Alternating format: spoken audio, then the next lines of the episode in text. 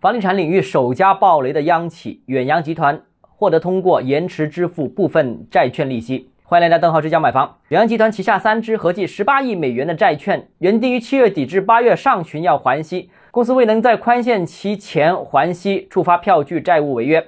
票据本月十四日起在港交所停牌。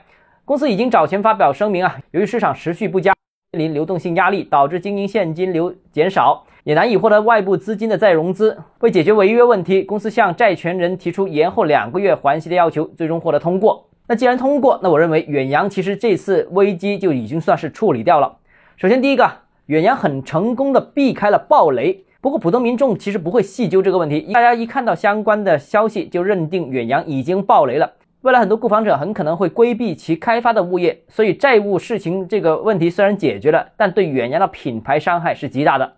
这类型情况对于任何暴雷企业都是这样的。第二呢，就是央字号和国字号的房地产企业解决债务问题果然是更加顺利。毕竟有强大的信用进行背书，谈判债务展期、延期、解决方案等更加容易获得通过。